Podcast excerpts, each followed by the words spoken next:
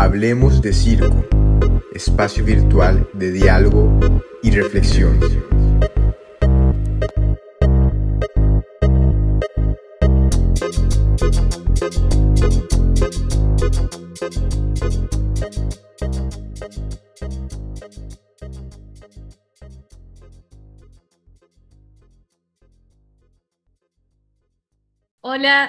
A toda la comunidad de, Hablemos de Circo que, nos sigue a través de estos podcasts en este canal.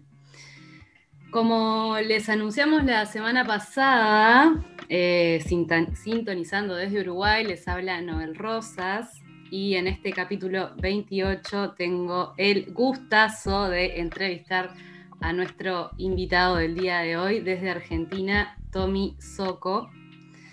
Tommy es un destacado artista que mm, además de, lo interesante de su investigación creativa vinculada al malabarismo, también se desempeña como docente, productor y gestor. Integra la cooperativa artística Proyecto Migra en Argentina. Tommy, ¿cómo estás? Hola, buenas.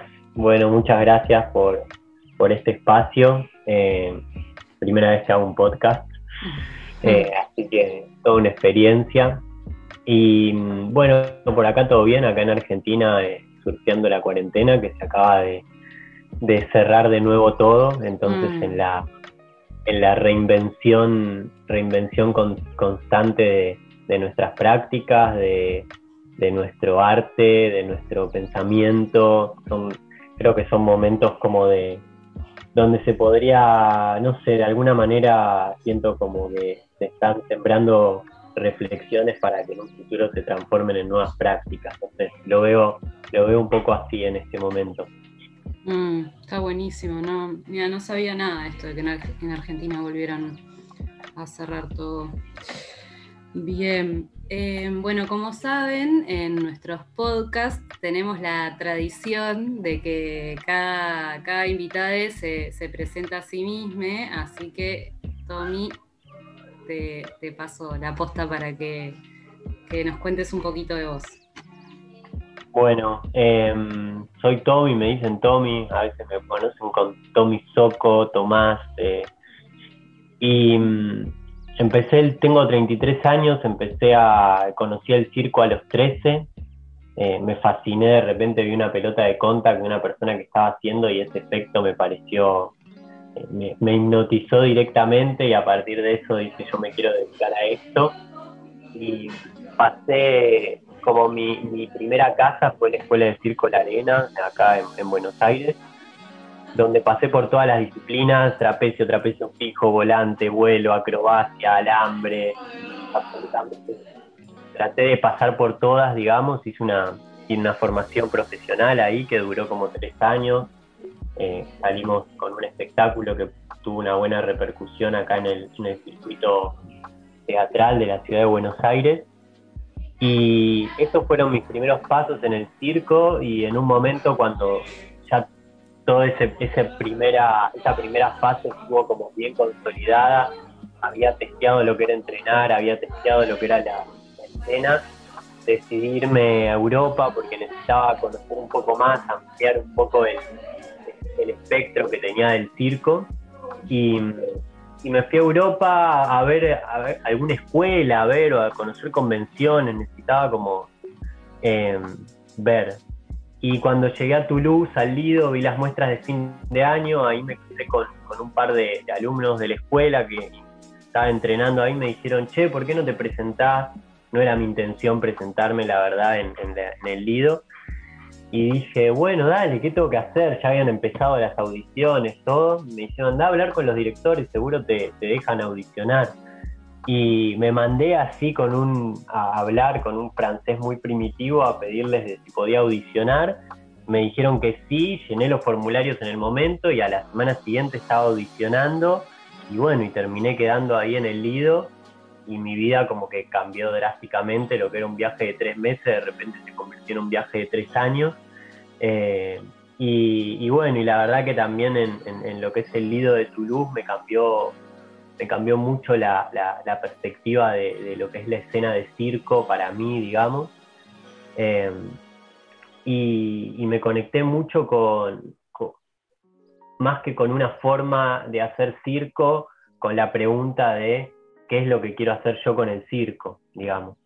Entonces, a partir de, esa pregunta personal, eh, de, quién quiero ser en escena, quién quiero ser como artista, qué quiero comunicar, eh, para qué estoy haciendo lo que estoy haciendo, básicamente, y no saliéndome de un lugar más automático de con el circo se hace esto.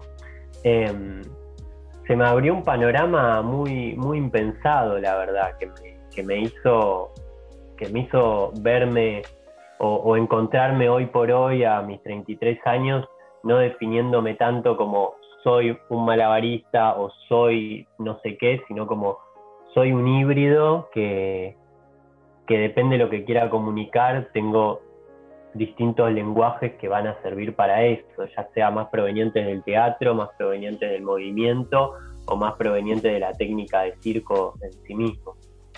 Y, bueno, y a partir de eso me, fui furcando en, distintos eh, caminos. Por un lado, todo lo que fue mi, experiencia con el circo social, que fue de laburé desde el 2011 al 2015 en distintos proyectos. Estuve laburando en Palestina, en una escuela de circo eh, como cuatro meses en campo de refugiados, ciudades, en la escuela misma que tiene una sede, se llama The Palestinian Circus School. Eso fue un periodo muy intenso, eh, estuvo muy interesante y después continué ese trabajo en Argentina en distintas organizaciones o programas del gobierno de, donde utilizamos el circo y el arte como herramienta de transformación social. Em, después de Palestina decidí volver a la Argentina, decidí que yo mi, quería como toda esa información que había desarrollado en Europa, la verdad que la quería de, seguir como explotando en Argentina, no me interesaba tanto quedarme ahí en Europa, no me... Eh, había algo de, que necesitaba como volver a, donde me sentía más cerca, a mis raíces y, crecer desde ese lugar. Y, después de todo lo que fue ese, ese, ese periodo en el circo social, decidí como, eh, inicié algunas etapas con, de creación en compañía, pero ninguna como que funcionó y en un momento dije, ya fue, me hago mi solo. Y bueno, como conseguí ahí un par de fondos y en 2016 estrené mi solo, la ceremonia, y que con eso por suerte tuve la posibilidad de, viajar por América Latina y por, por Europa. En todo un periodo del 2016 al 2019 estuve muy de viaje. Eh, la verdad que eso me llevó a dar seminarios en distintos países, eh, conectar con mucha gente, con distintos festivales o teatros. Eh, fueron también muchos años de producción muy fuerte adelante de la compu porque yo produzco todo, salvo en, Europa que me produjo un amigo. Eh, entonces fue también desarrollar ese oficio de, productor, de estar adelante de la computadora, de saber cómo ir tocando las puertas y también ligado a la, suerte y al movimiento que cuando uno va a un lugar te ven de otro lugar y te llevan y se empieza a hacer como una, una rueda que, que, bueno, que me fue llevando y llevando y llevando hasta que en el 2019 em, inicié la creación de un espectáculo con la compañía de la que soy parte, la cooperativa que es Proyecto Migra, y, eso me llevó a, viajar menos porque estrenamos un espectáculo muy, muy interesante que se llama Un Domingo, eh, pero igual también con viajes esporádicos, sobre todo a, Brasil. Em, y bueno, básicamente esa es un poco mi, trayectoria, siempre, o sea, paralelamente a lo que fueron mis creaciones más artísticas, siempre me gustó mucho la docencia y acompañar procesos creativos. Eh, y desde que volví a Argentina en 2012 creé Aliados de la Gravedad, que es una propuesta de malabares y manipulación de objetos eh, que la verdad que no sé cuántas personas habrán pasado por esa propuesta, pero viajó por muchos países. Sí, estuve investigando que tiene ya, mm, eh, tiene unos años aliados. Igual ahora después te voy a preguntar específicamente por eso. Y mm, bien. Em, bueno, buenísimo, tremendo recorrido, Tommy.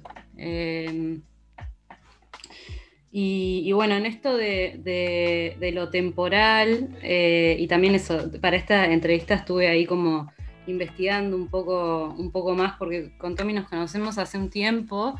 Em, y, bueno, estuve investigando un poco sobre tu trabajo y viendo esto del ritmo y lo temporal que, hay como en tu investigación de trabajo, pero vamos a hacer un, salto hacia, hacia el futuro. Y, la pregunta tiene que ver con, qué, deseos o inquietudes te están atravesando eh, ahora en dirección al, al futuro de las artes circenses y, del malabar específicamente en Latinoamérica? Ok, ok, una pregunta amplia, está buena.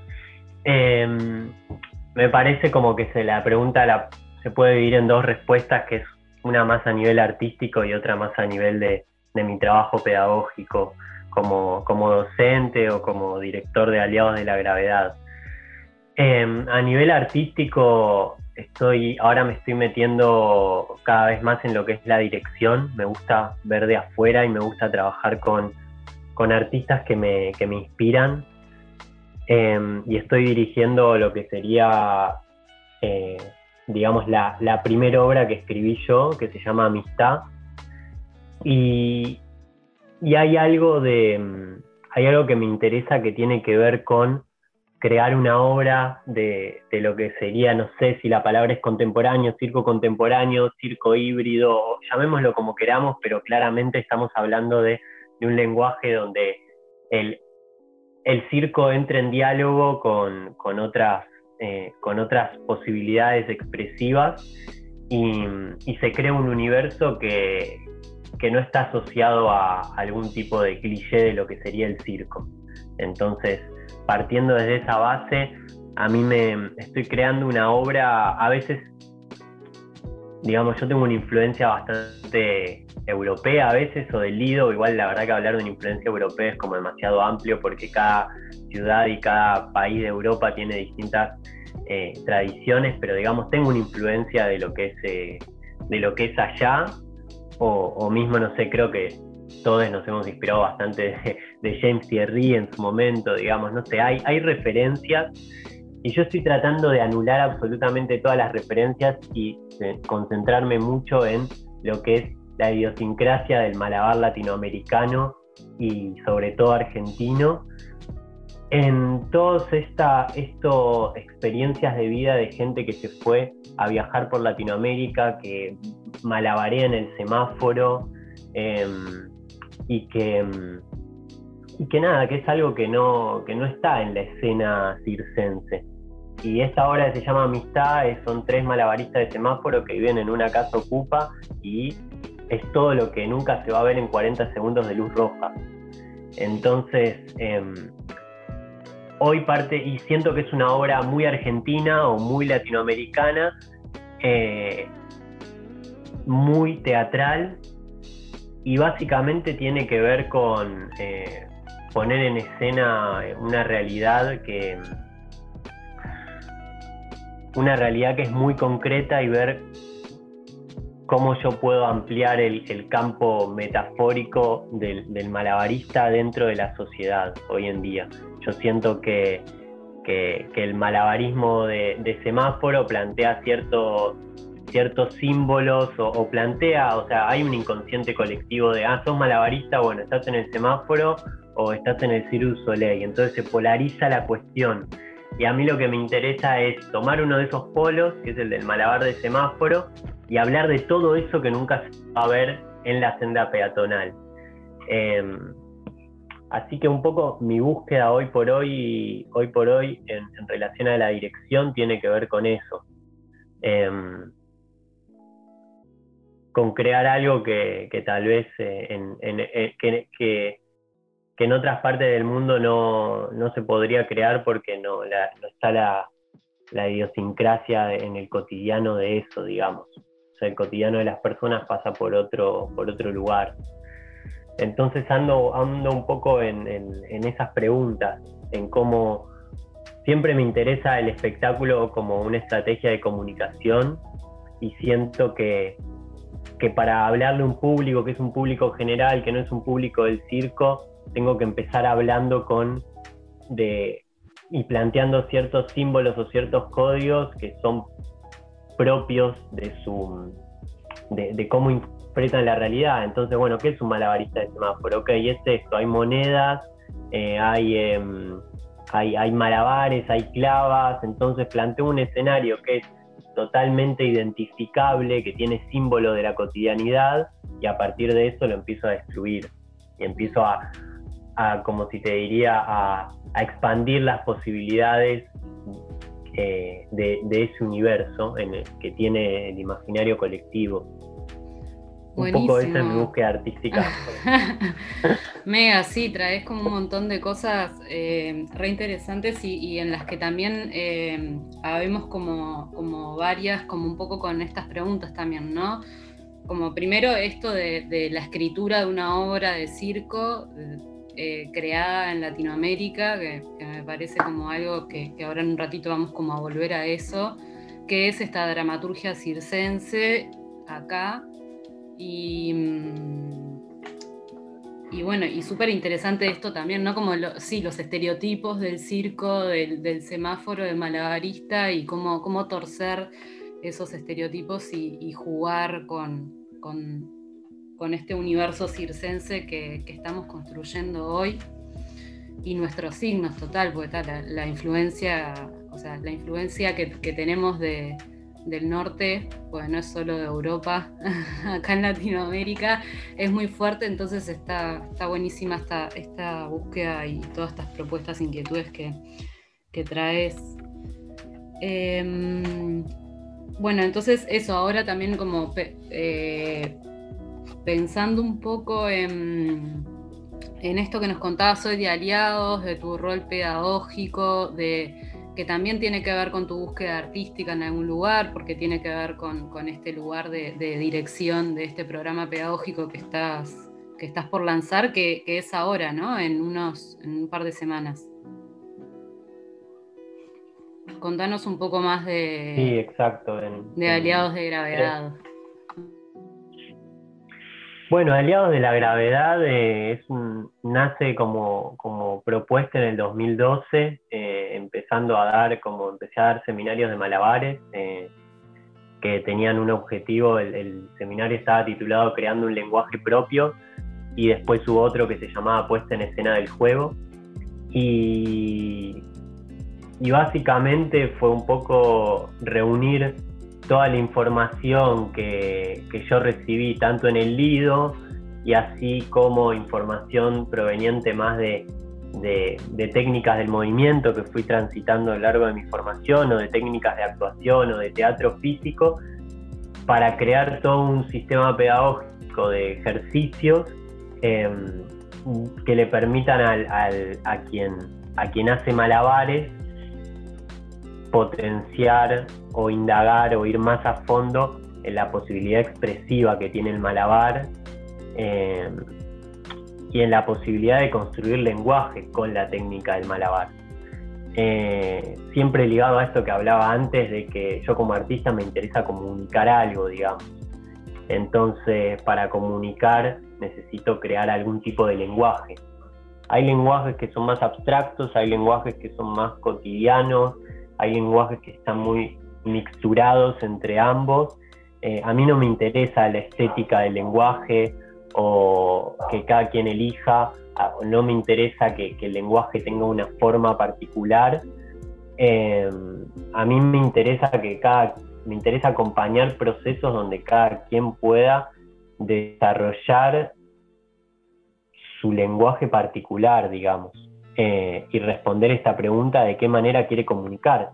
Y eso a veces está más cercano a la, técnica pura y hay veces que eh, la técnica pura está, eh, está asociada con lenguaje de la actuación o del movimiento. O sea, no me es importante que siempre esté mezclado. Puede ser un, un número de circo tradicional pero donde las decisiones están tomadas para comunicar algo, qué sé yo, la espectacularidad, la fortaleza, el heroísmo, no sé, lo que cada quien quiera. Em, no, por eso remarco que en, lo que es mi, búsqueda pedagógica no me, no me interesa que la gente entre en una estética determinada eh, o en un tipo de circo determinado, sino que tengo un espacio para, explorar y, ampliar el universo que me interesa desarrollar. Em, a, raíz de, a raíz de la pandemia, o sea, digamos, con aliados de la gravedad, eh, después de tanto, tanto, tanto viaje, eh, en un momento me aburrí un poco de la propuesta y el año pasado dije, yo tenía ganas de hacer un laboratorio de circo, ¿viste? Y bueno, terminé haciendo un laboratorio que lo venía craneando hace como dos, tres años, que se terminó llamando El Truco que te parió, que el año pasado fue la primera versión.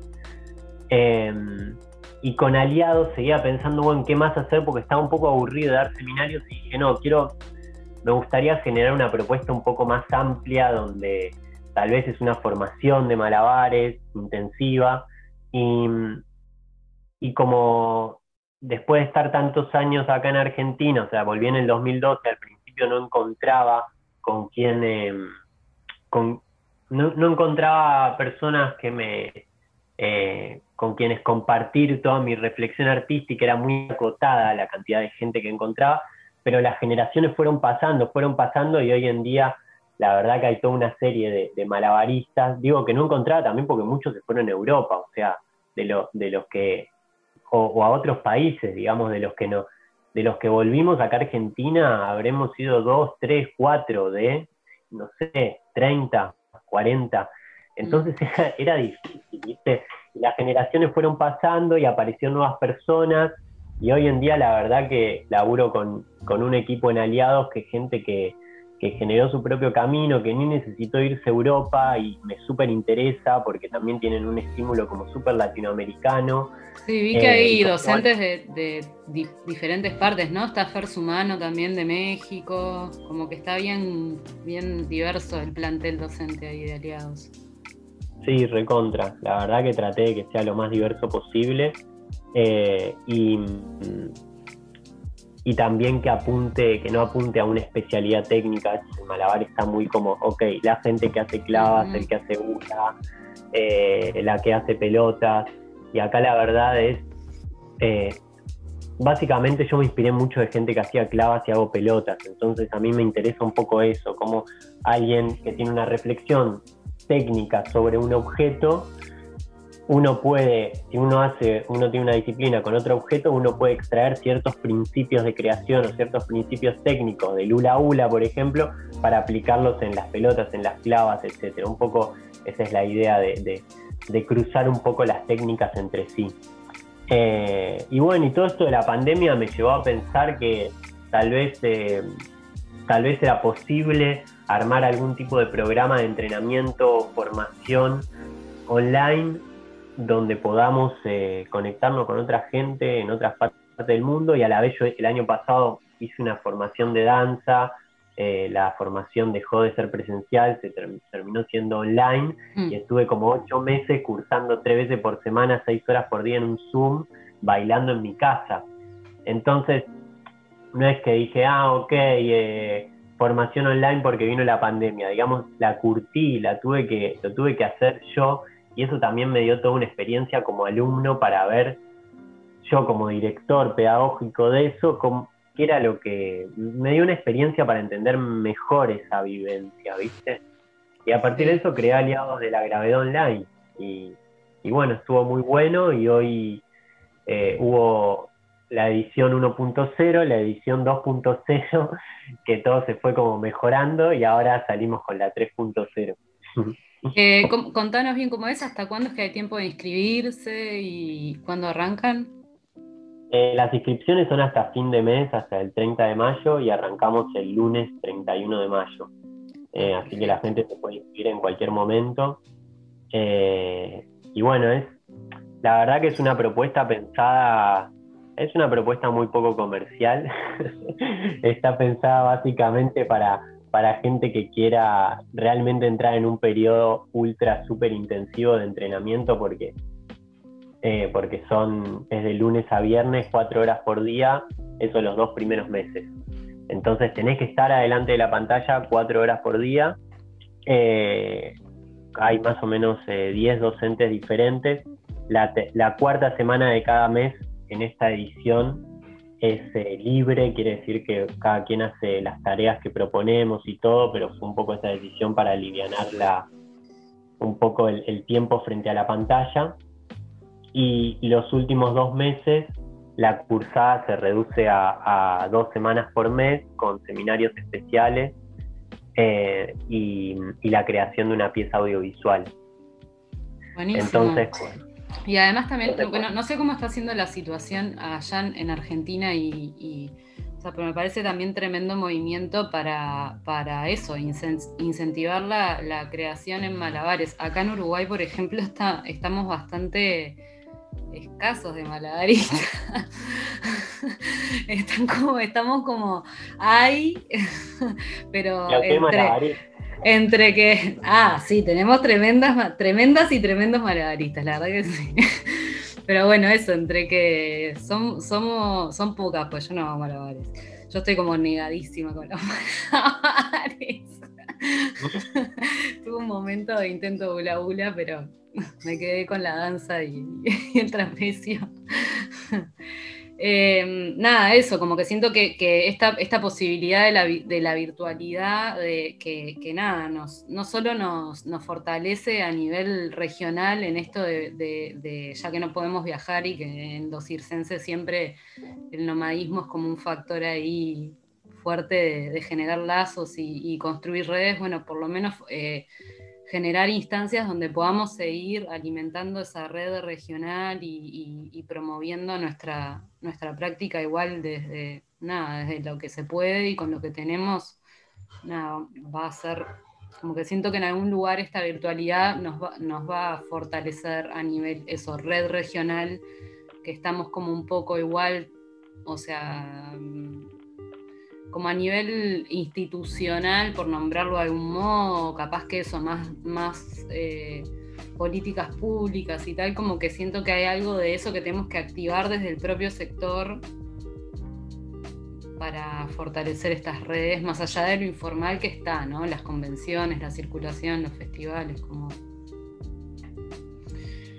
Sí, en esa, en esa va, anda la, aliados como plataforma, de alguna manera también todo esto de la de la virtualidad eh, me llevó a pensar más aliados esto como una plataforma donde no solo son los seminarios y las clases, sino que por ejemplo esta nueva creación que yo estoy haciendo amistad, que estoy dirigiendo, va a salir desde Aliados de la Gravedad.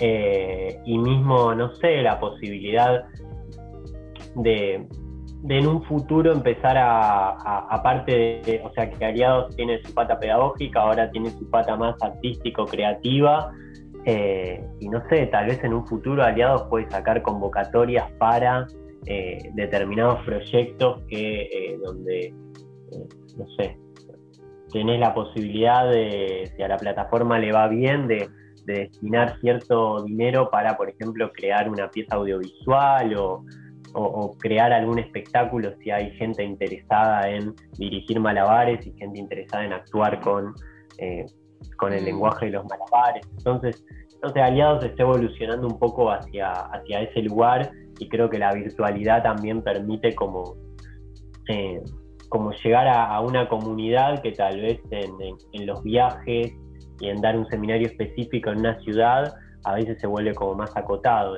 Mm, total,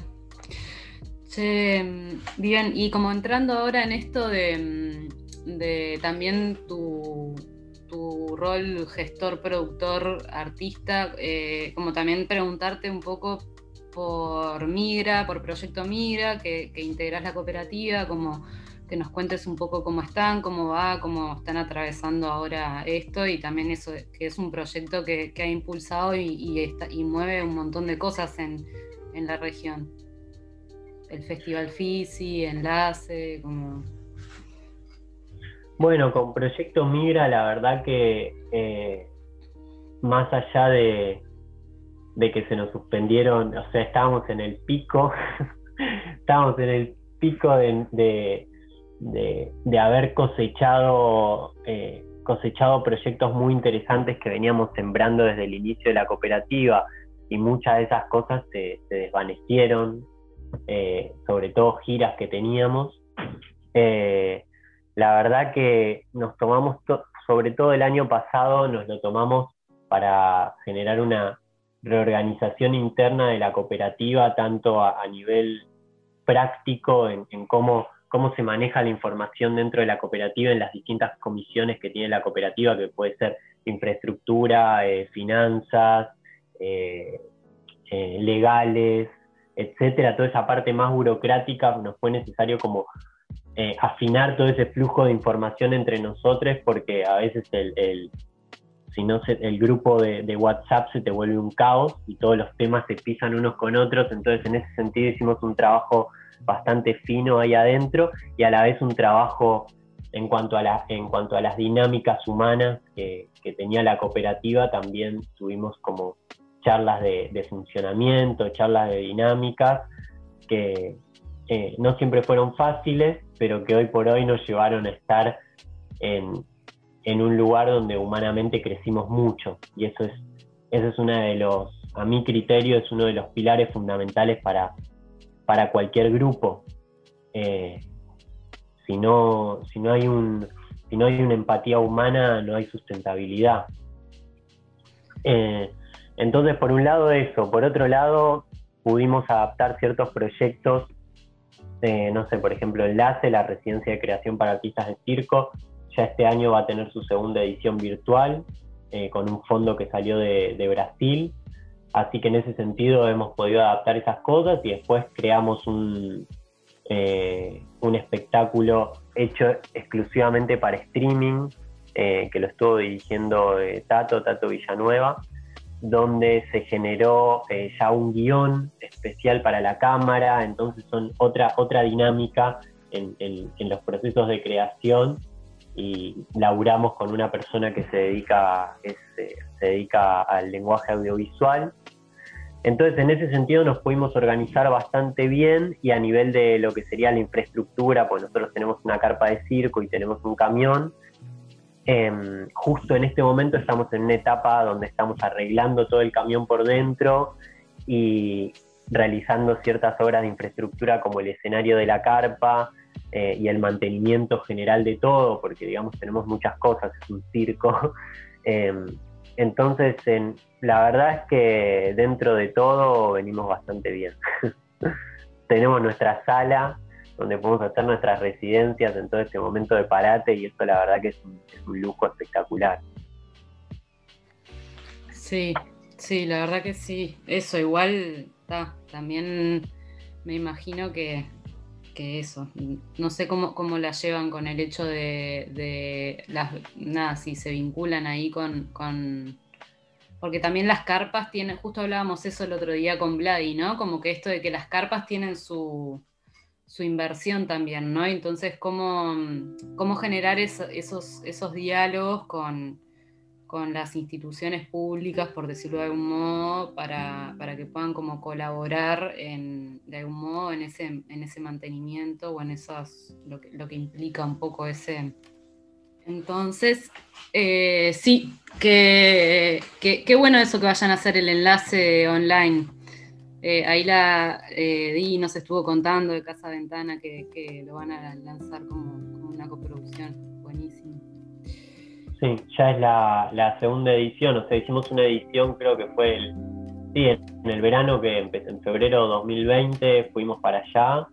La verdad que estuvo buenísimo.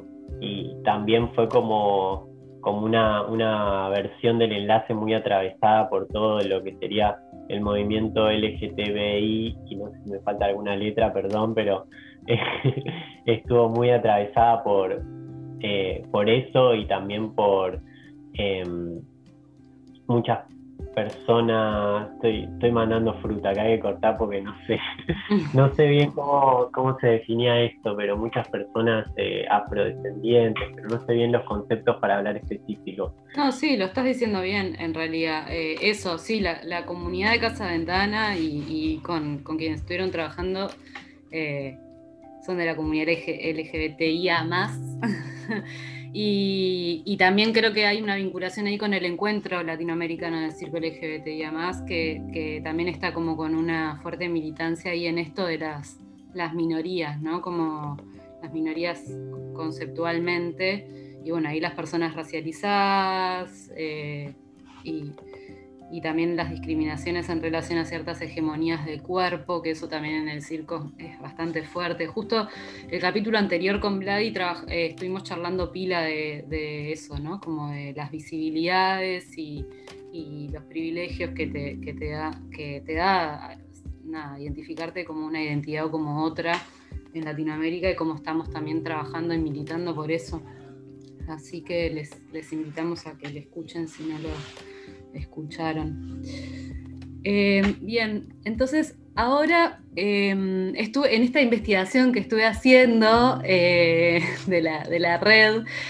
Primero como que me estuve acordando de la vez que nos conocimos, que no sé si te acordás vos que fue allá en, una combe de acá de Uruguay, que creo que vos justo venías llegando de Francia, yo estaba llegando de México, tipo, tuvimos como una charla ahí en, en la fiesta, tipo, que, nada, para mí por lo menos fue re conmovedora porque también venía como con un montón de curiosidades en cuanto a, cómo me estaba percibiendo como circense y, como un montón de, inquietudes en cuanto a la, creación escénica circense.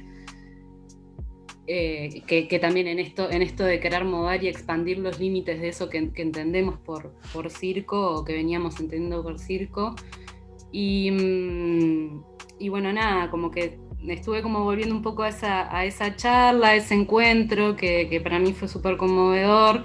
Y, luego eh, encontré un video en donde tenés justo una remera de esa, de esa ah. combe, en donde hablabas, eh, algo que me, que me quedé como con ganas de preguntarte, porque hablabas ahí del malabar como máscara, y que me daban ganas como de preguntarte cómo, porque eso fue hace un montón de años que de ese video, ¿no? Hace varios años. Entonces, como si hay algo de eso que en el día de hoy lo, seguís pensando o, fue algo que pensabas en su momento, como... Em, qué fiesta esa, ¿eh? muy buena. Tengo muy buenos recuerdos. Eh, a ver, el, malabar como máscara eh, surgió sí como, como una reflexión en todo lo que fueron las primeras reflexiones sobre la pedagogía de aliados.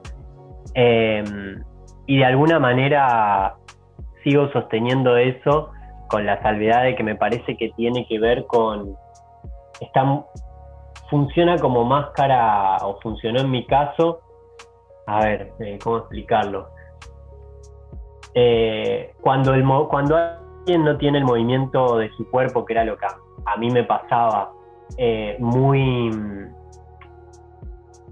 donde la expresividad del movimiento, uno se puede expresar con su cuerpo y, no necesita ningún soporte para expresar si puede fluir libremente con el cuerpo, me parece que no es necesario una máscara. Hay otras personalidades, como la mía, por ejemplo, donde yo sentía que tenía más expresividad con el cuerpo si estaba con uno, jugando con un objeto. Entonces, en ese sentido, el objeto me daba como cierto soporte para el movimiento o cierta... Em, eh, me, proponía otros imaginarios que el cuerpo solo, sin, ningún tipo de, estímulo, que, de estímulo material, no me lo daba. Entonces, eh, para, mí, para mí el objeto abre nuevos imaginarios, abre nuevas posibilidades y un poco esa reflexión que vos planteás estaba asociado, planteaba un paralelismo con, el, clown, digamos, que se pone la nariz de clown para entrar en un, eh, la nariz roja para entrar en un territorio de comicidad. Pero si lo ves hoy, hoy en día, hay muchos profes y muchas profes de comicidad que ya descartaron la nariz. Eh, por ejemplo, Tato y Leti, con quienes trabajo en Migra. Entonces la nariz deja de ser ese útil pedagógico, no sé, que planteaba Lecoq, por ejemplo. Y el terreno de la comicidad se, empieza a explotar por otros lados, donde uno es creador de su propia máscara y no la tradición de la nariz roja arma la máscara. Eh, y me parece que con el objeto es un poco lo mismo. Hay gente que le va a servir como máscara y hay otras personas que no lo van a necesitar. Y en eso se, actualizó un poco esa reflexión. Bien. Buenísimo. Bueno, estamos llegando casi al final de, este capítulo. Y mm, la, última pregunta eh, está vinculada como a este plan un poco más filosófico y eh, que hablábamos hoy también de, mm, de la dramaturgia circense. Entonces, preguntarte cómo, cómo ves la, la, dramaturgia circense latinoamericana hoy y, un poco qué reflexiones te trae, eh, es como está este concepto, ¿no?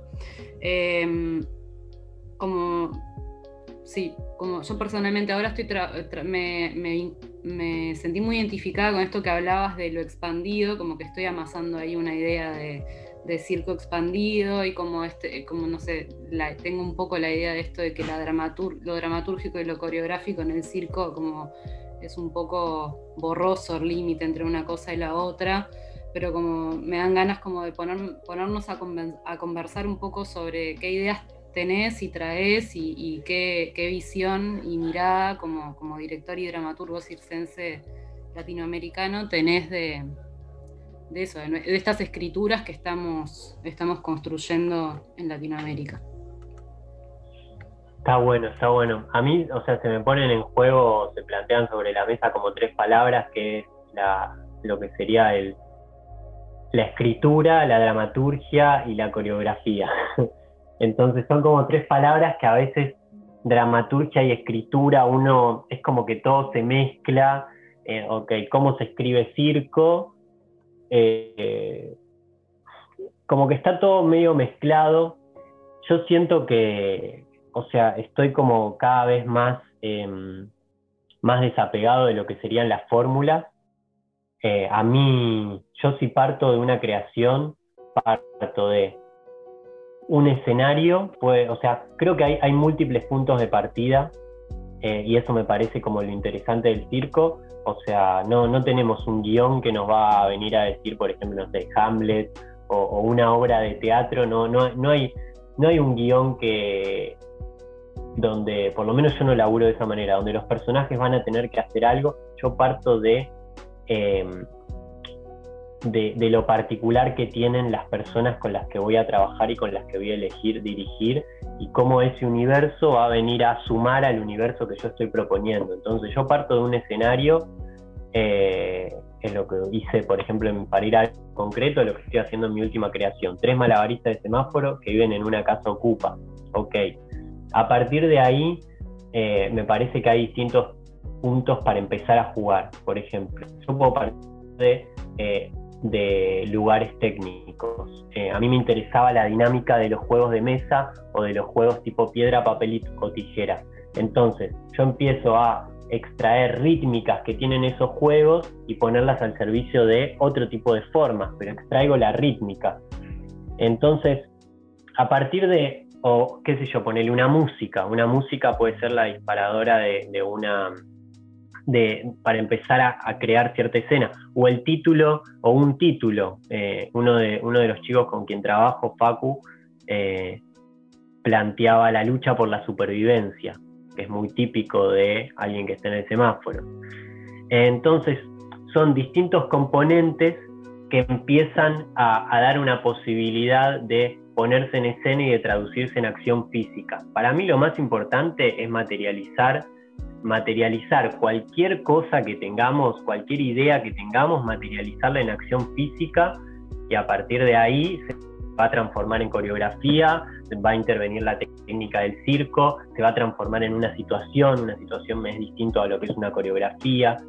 Entonces son, son puntos de partida para materializar en acción. Y digamos, si eso se llama dramaturgia o se llama escritura, genial, lo que yo creo es que lo importante es, de nuevo, es ir a la acción y no quedarse en la idea, porque para mí la idea mata, mata las posibilidades que tiene el circo, o sea, laburo en los enlaces o, en, otros procesos eh, artísticos que acompaño, hay mucho una cosa de una elaboración muy fuerte de una idea, pero cuando esa idea se quiere bajar al cuerpo, está tan, es, tan mental que no tiene posibilidades de traducirse, o cuando necesita traducirse se necesita una escenografía increíble, eh, unas luces increíbles, o sea, necesita todo un efecto escenotécnico y que estamos acá en América Latina.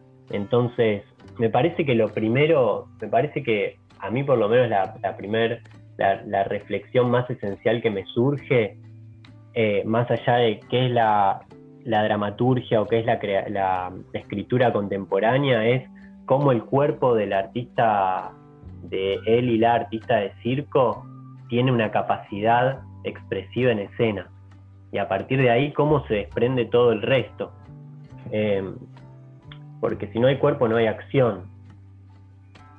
Básicamente yo lo vengo pensando de esa manera en, amistad, en un momento vino, vino un colega que es dramaturgo y nos empezó a hacer ciertas, nos planteó ciertas preguntas. Entonces nos metimos por qué un personaje mataba a otro, por qué si hablábamos de este tema después se resolvía tan fácil acá. Y todo eso nos llevó a una elaboración mental que terminó como enroscando toda la creación, que estuvo buenísimo porque fue ir, ir al fondo de, al fondo de, una pregunta, tratar de encontrar una respuesta, pero esa respuesta al final no era funcional para el ritmo que planteaba la obra, no era funcional para el universo que yo estaba buscando, eh, hacía que, el, imaginario o, que la sensación que producía la obra se vuelva como demasiado mental.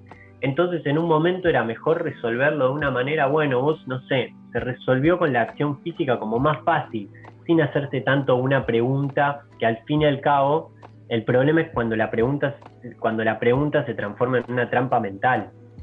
Porque si no se puede responder con acción, mm. un tema, uno puede estar dando vueltas y vueltas sobre algo que es complicado.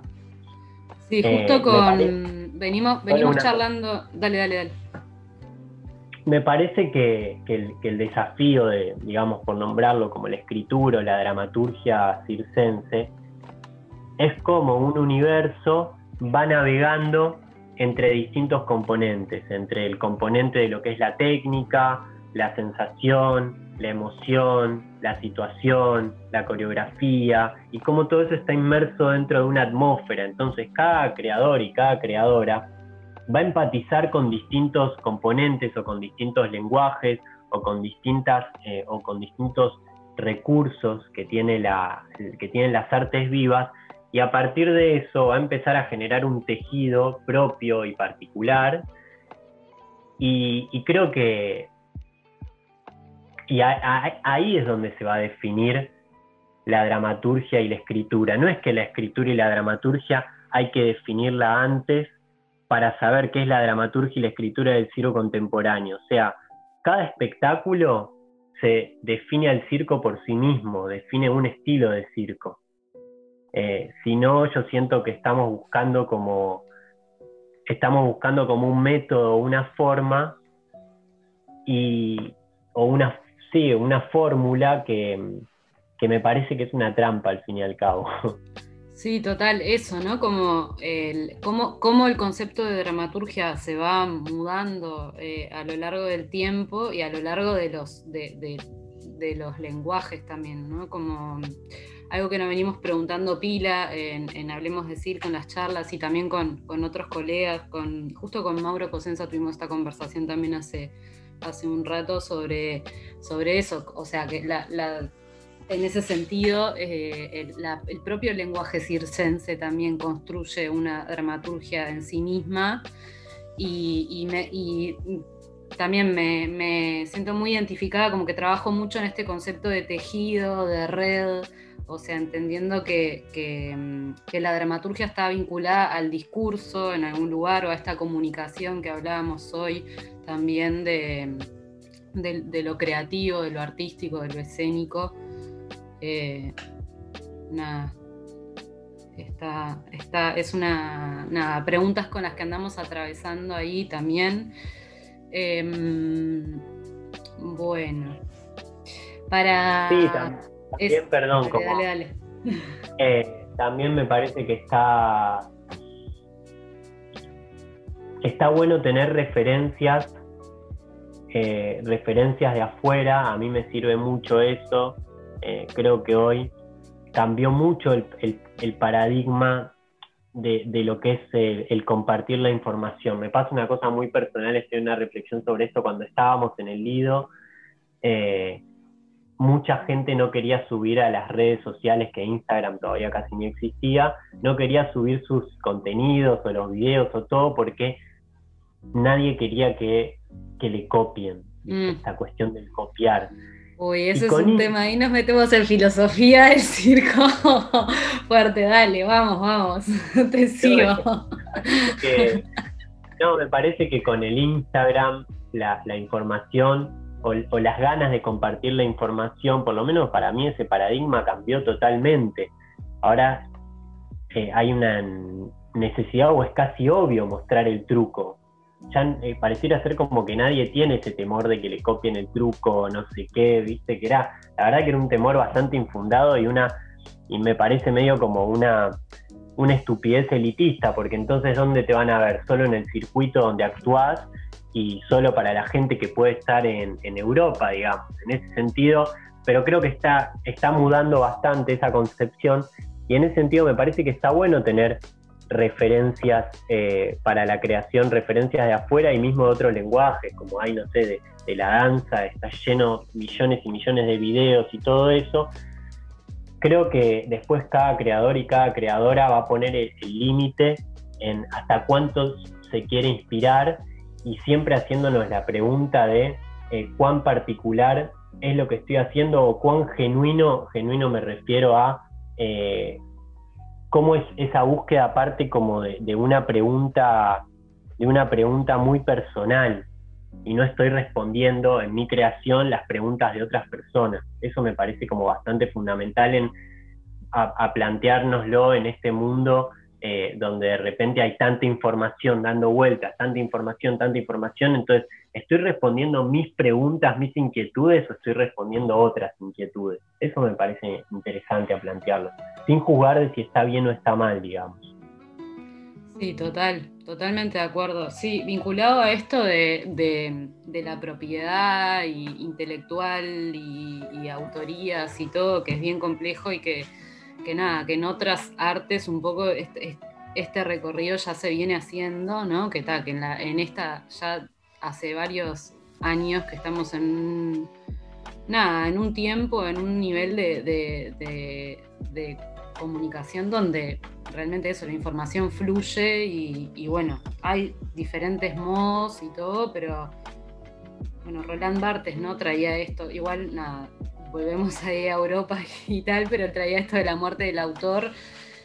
Y, bueno, esta cosa de que la reproducción en algún lugar es, un, es el primer eh, mecanismo de aprendizaje, ¿no? de, apropiación de, la información y que ya y que en el propio proceso de reproducción hay algo que no es lo mismo, porque nada, es un proceso de apropiación que estás haciendo sobre algo y que lo que generes después de eso siempre va a ser diferente al original, por nombrarlo de algún modo.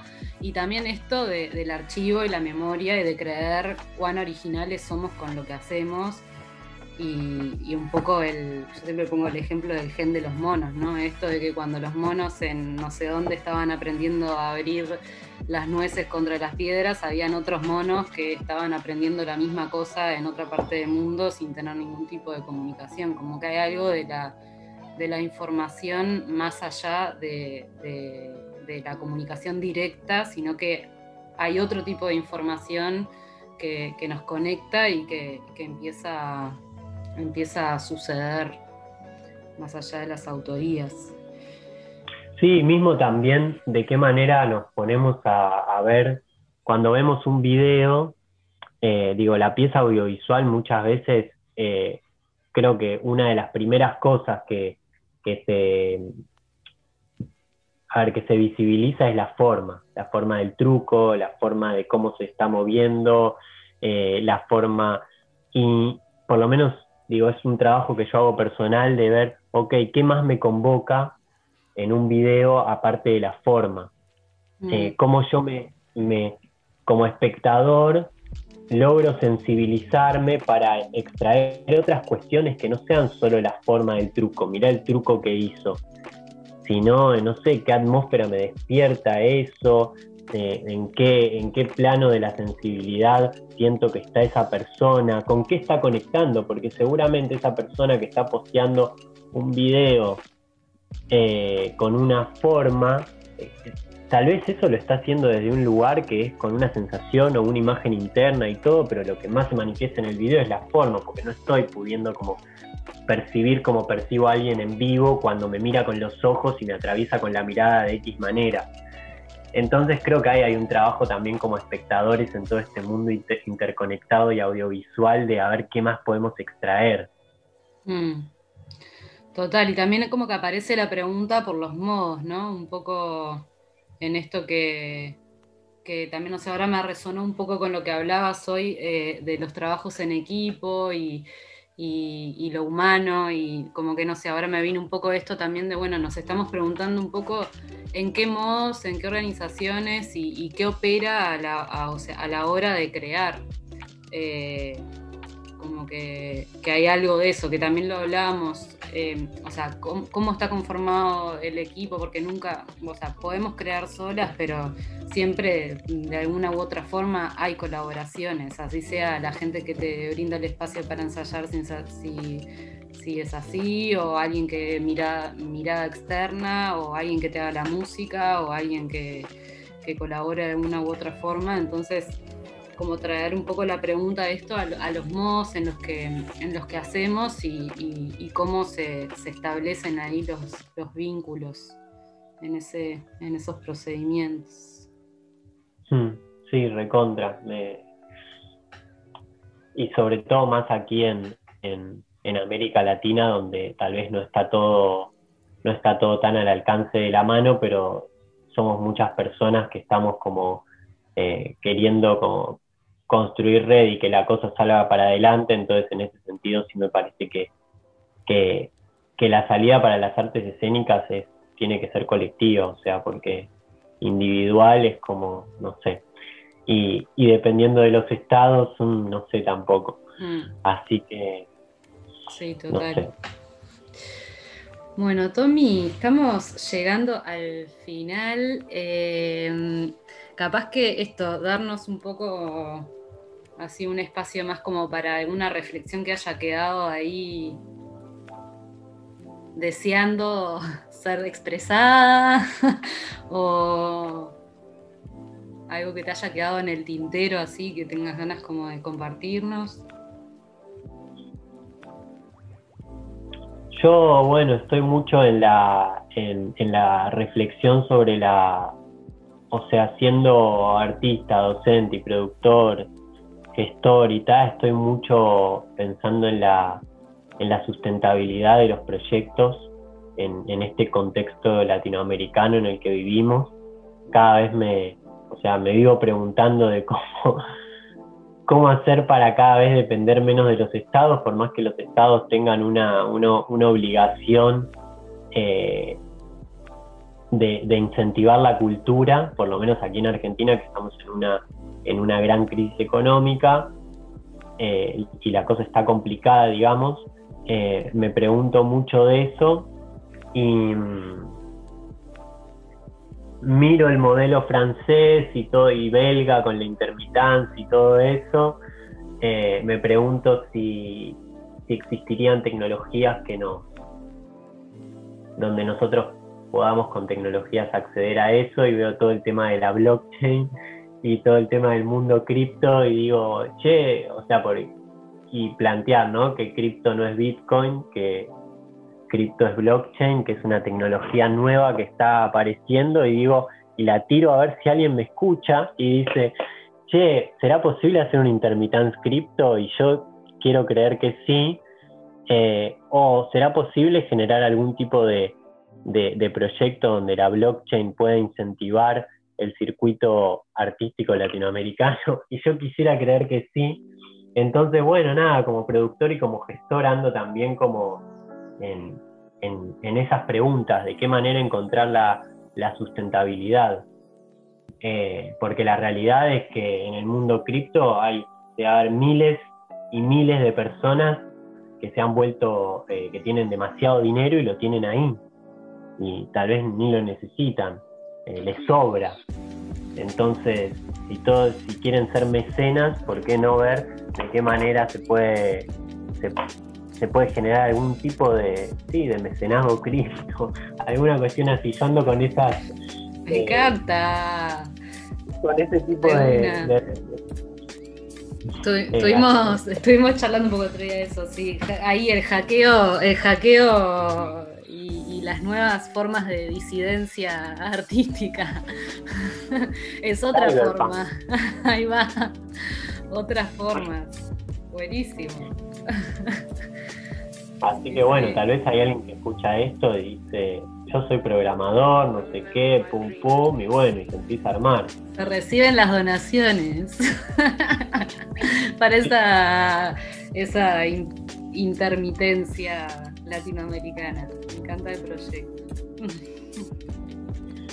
Em, y bueno, y nada, y después, qué sé yo, creo que hay que seguir haciendo y seguir haciendo y, en la medida en que uno tenga ganas y, el, placer también sea motor, eh, seguir y seguir y seguir, que nunca sabemos hacia dónde puede, puede ir todo. Yo también me, pregunto de qué manera todo este tema de la verdad que al no haber público, yo ya no, no, tengo un público a quien actuar, que fue lo que hice siempre en mi vida hace como más de 15 años.